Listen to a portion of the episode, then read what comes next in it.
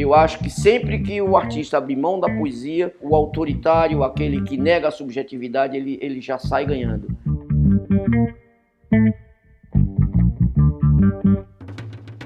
Dessa vez a palavra do Matéria Bruta está com Chico César.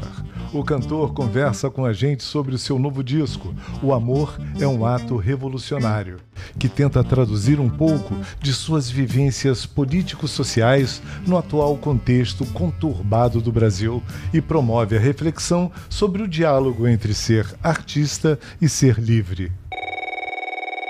Com O Amor é um Ato Revolucionário, depois de quatro, cinco anos na estrada com o estado de poesia e convivendo com muitas transformações é, locais, regionais, nacionais e mundiais, né? Isso em nível de meio ambiente, de política, de relações humanas, né? De direitos humanos ameaçados. Eu fui compondo canções nas, na estrada é, enquanto fazia os shows do estado de poesia e todas aquelas canções românticas continuavam fazendo sucesso. Museu, Caracajus, a própria Estado de Poesia, mas agora havia uma urgência, um desejo de falar mais diretamente sobre o externo do que sobre o interno.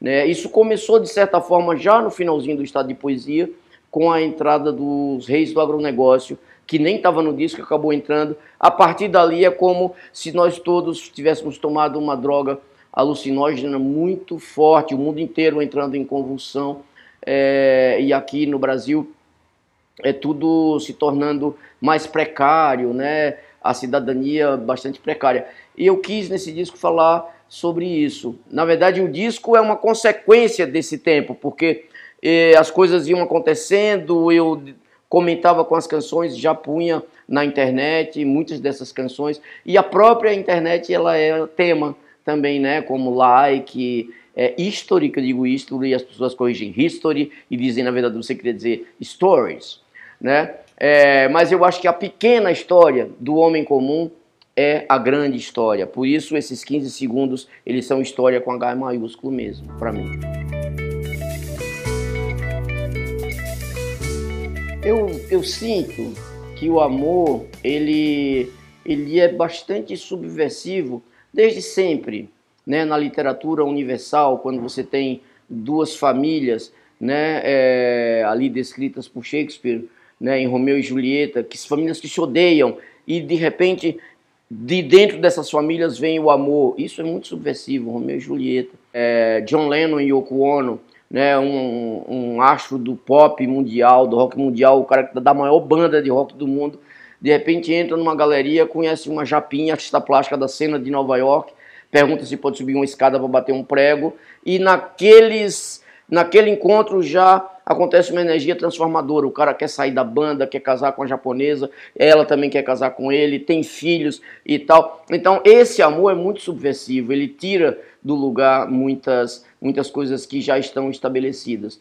Eu sinto, eu penso que num momento de tanto ódio, de tanto desamor, a paixão ela é muito transformadora. É necessário nesse momento amarmos radicalmente, né? Abraçar o outro, trazer para perto de nós todos esses que o sistema quer alijados. Nisso eu quero dizer é, os negros, as pessoas das periferias, né, as mulheres, os trans, os gays, né, é, os indígenas nas populações autóctones, é, porque é, e é preciso amar não apenas as pessoas, mas também a natureza, no sentido de amar a própria vida, porque nesses últimos anos a vida tem estado muito ameaçada.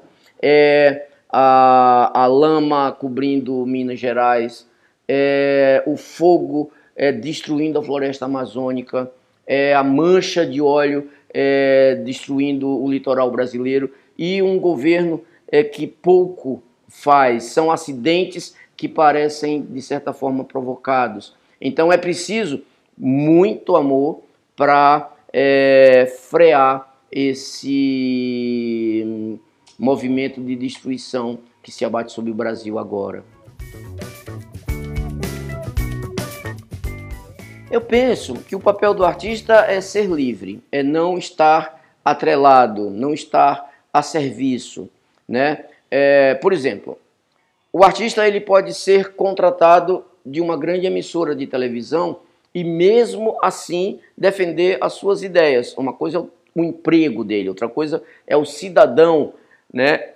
É o trabalhador. E o artista pode estar ligado a um partido político, a um movimento social e mesmo assim não estar preso a ele. Ele poder circular, fazer o seu trabalho é, com liberdade. Acho que a principal é, função do artista é trabalhar com a poesia, mostrar à sociedade que é possível cultuar a subjetividade.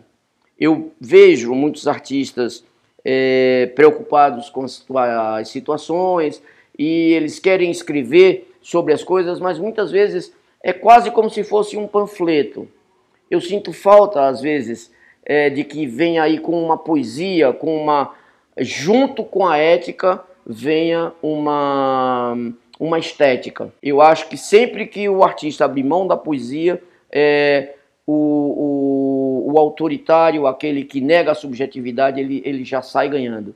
Ele já entra ganhando, na verdade. A gente tem que cada vez mais subverter poeticamente. Por isso que no disco, para além das palavras, eu tenho canções muito longas que subvertem é, do ponto de vista instrumental. A expectativa era, ah, a música já acabou. Aí depois disso tem mais quatro minutos e a música continuou. Ou seja, porque ah, acho que esse é um problema na, na nossa vida como um todo. Às vezes nós é, cortamos as coisas muito rapidamente para que elas caibam num formato, né? E às vezes nós não percebemos que aquele assunto também já acabou e deixamos seguir e tal. O disco ele está mais no caminho do deixar seguir, deixar seguir até se esgotar.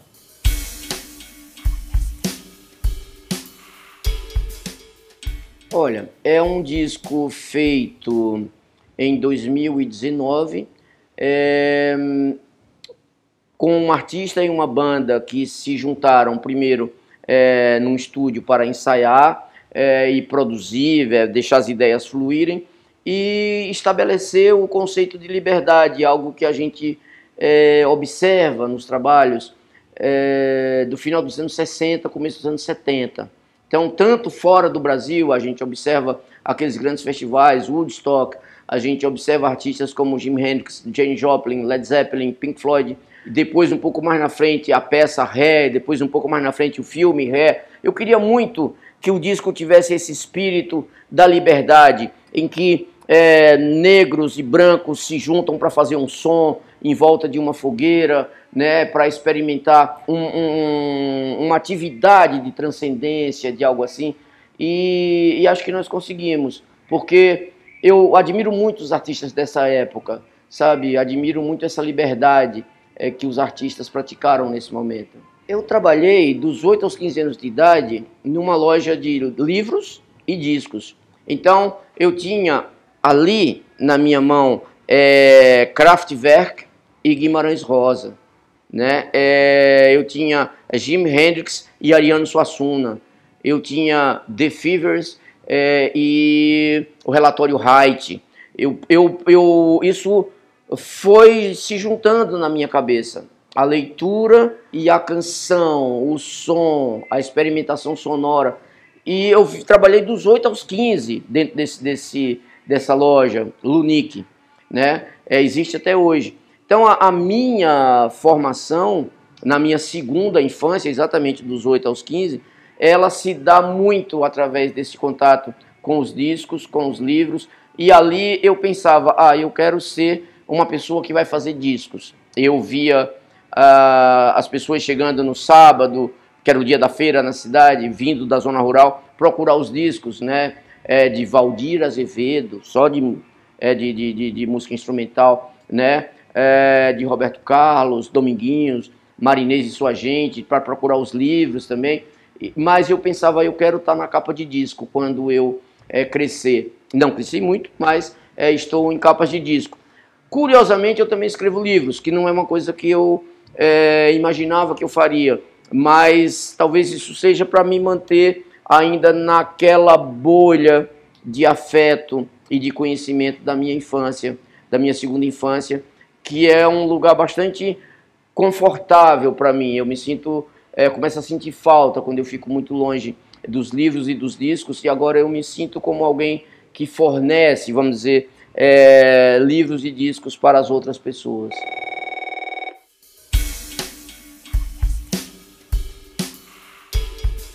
O Matéria Bruta é uma realização do canal Curta, com o melhor das artes e do pensamento. Até a próxima! Entrevista de Bárbara Luiz e edição de Juliana Zalfa, assessoria de Francis Carnaúba.